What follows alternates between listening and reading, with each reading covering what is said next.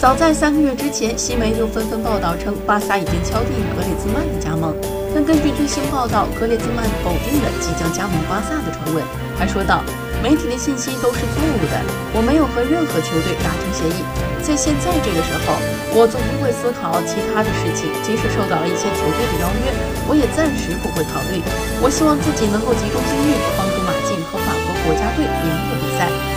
即便格岛没有与巴萨达成协议。”红蓝军依然在这场竞争中处于领先地位，不过不知此番辟谣是不是又让曼联和皇马等球队看到了截胡的希望。